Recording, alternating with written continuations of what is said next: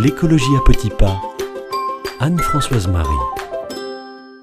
Entrons dans le détail de nos 5 R de l'écologie et du zéro déchet. Commençons par le premier des R, et donc celui qui a le plus d'impact, c'est le R de refuser. La première façon de ne pas générer de déchets, c'est tout simplement de refuser d'acheter ou de recevoir ce dont vous n'avez pas besoin. Alors oui, il n'est pas toujours facile de dire non dès qu'on vit dans ce monde où tout nous pousse à consommer. Néanmoins, avec un peu de bon sens, c'est possible, car le meilleur déchet, c'est celui qui n'existe pas. Le R de refuser, c'est porter une attention à ce dont nous avons réellement besoin ou pas. C'est se poser la question en ai-je vraiment besoin? C'est résister aux stratégies marketing qui nous assaillent en permanence dans les pubs, sur les sites web, mais aussi sur les réseaux sociaux, chez les influenceurs. C'est résister à s'acheter le même barbecue que son beau-frère. C'est aussi refuser d'acheter les produits qui ne vous serviront pas vraiment, même s'ils sont vendus à un prix dérisoire. Dans ce cas-là, adieu les chinoiseries de Wish, de AliExpress ou des magasins Action. Mais aussi refuser les articles de mauvaise qualité, à usage unique, ceux qui viennent de loin alors qu'une alternative locale existe. Le R de refuser suppose de repenser ses usages du quotidien.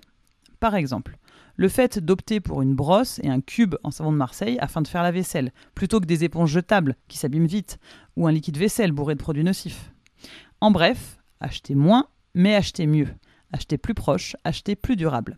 Et si acheter un produit local et plus durable sur le moment, c'est plus cher, ce sera vite compensé par les achats inutiles que vous éviterez.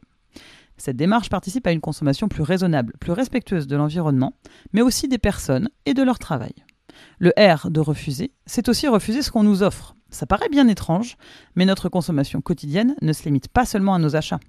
Elle peut aussi s'étendre au prospectus, aux magazines, aux publicités, que l'on retrouve si facilement dans notre boîte aux lettres. Ça, pour y remédier et limiter cette pollution inutile, un simple stop pub fera l'affaire et sera relativement efficace.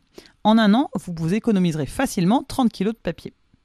On peut également recevoir des échantillons, des couverts, des pailles jetables, que ce soit au bar ou au restaurant. Tous ces objets sont fournis à titre gracieux sans que notre avis ne soit même demandé. Refuser les jouets offerts au McDo avec le menu enfant, refuser les échantillons gratuits, refuser les stylos offerts par votre banquier qui vont se joindre aux 50 stylos de votre tiroir. Refuser le tote bag dont vous ne vous resservirez jamais. En les rejetant, vous évitez un gaspillage inutile pourtant considérable. Si tout le monde faisait pareil, il ne serait plus servi et les industriels en produiraient de moins en moins. Bien entendu, cette première règle de la démarche zéro déchet ne veut pas dire limiter son confort moderne, mais plutôt apprendre à reconnaître les produits réellement utiles et nécessaires. Cela rejoint un peu le mode de vie minimaliste. Vous vous désencombrez, vous désencombrez votre habitation, vous gagnerez du temps en rangement